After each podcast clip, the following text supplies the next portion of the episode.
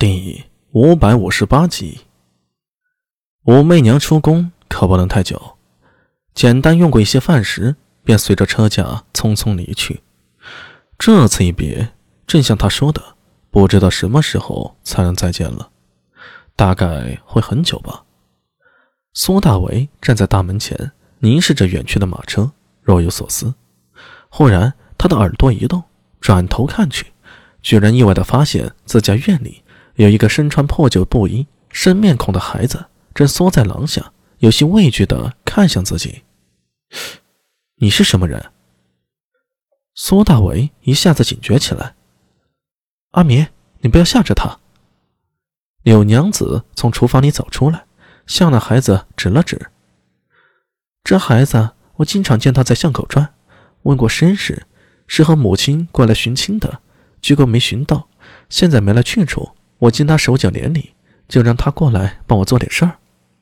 听到柳娘子这么说，苏大为顿时明白过来，只怕是自己老娘看着孩子可怜，想帮他一把，不然自己提过几次想找几个下人帮着打理家宅，柳娘子都不同意，偏偏这个时候找了个半大小子回来，这也不奇怪。柳娘子本就是热心肠，以前和邻里关系处的都不错，不过这孩子。苏大为多看了两眼，觉得对方有些眼熟，看着十来岁的样子，不知在哪里见过。正想着，却见那小孩一溜小跑过来，到自己面前鞠躬道：“见过，见过苏帅。你认识我？上次我去衙门给你送过信的。”孩子抬头，一张小脸脏扑扑的，不过眼睛倒是黑白分明，十分有神。被他这么一说。苏大为顿时记起来了，去年查南池案子的时候，这孩子曾替高进带信给自己。对了，高进的身份还没有暴露时，在果子铺那边也曾看到过这孩子几次，每次见他都缩在墙角，好像是带人跑腿赚几个零钱。想到这儿，苏大为点了点头。哦，我想起来了。对了，你叫什么？之前不是在果子铺那边拿货吗？哦。苏帅，我叫卢慧能。去岁我跟娘来到长安寻亲，后来亲人没寻到，我娘又生病了，暂时住在城北道观。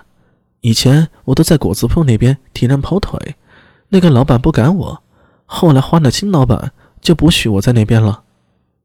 哦，原来是这样。苏大为心里一琢磨，这事说起来倒同自己有几分关系。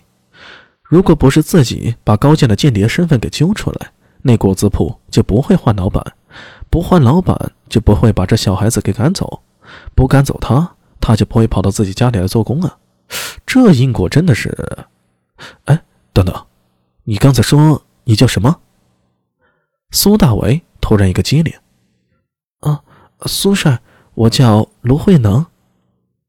小孩子眨了眨眼睛，老实的回道。慧能，该不会是禅宗六祖慧能吧？哪有这么巧？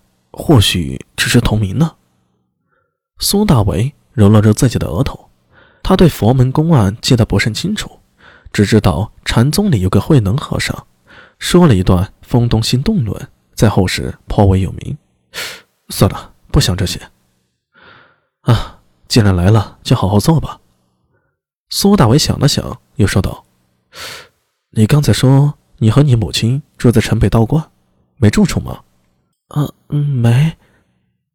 罗慧能双手交在一起，神情显得些紧张。我娘救济没好，我们又没钱。呃，是什么病啊？我娘说心痛，有时喘不过气来，不能劳作。慧能仰着脸，冲着苏大为可怜巴巴的说道：“呃。”道观那边条件应该不太好，啊，我这家里啊还有点空屋，如果你愿意的话，把你娘接过来住吧。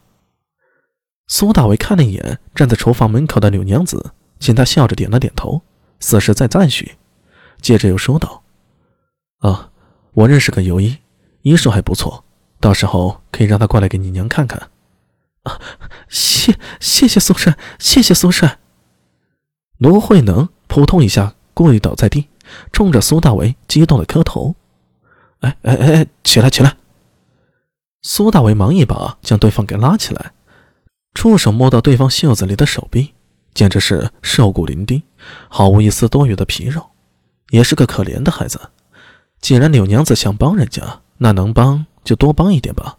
既然决心帮人家，苏大为想想，反正没事，干脆叫上大白熊，跟着卢慧能去接他母亲过来住了。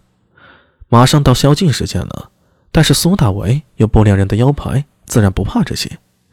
路上跟卢慧能边走边聊，才知道这孩子居然已经十三岁了，但是长期营养不良，看着远比他实际年龄要瘦小。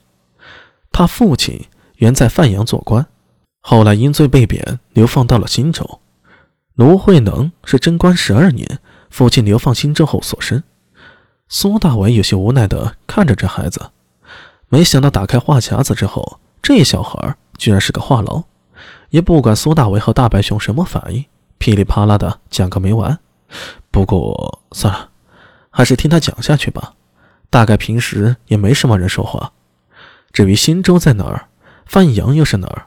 苏大为一脸懵逼，关于大唐的地理情况，以后得恶补一番才行。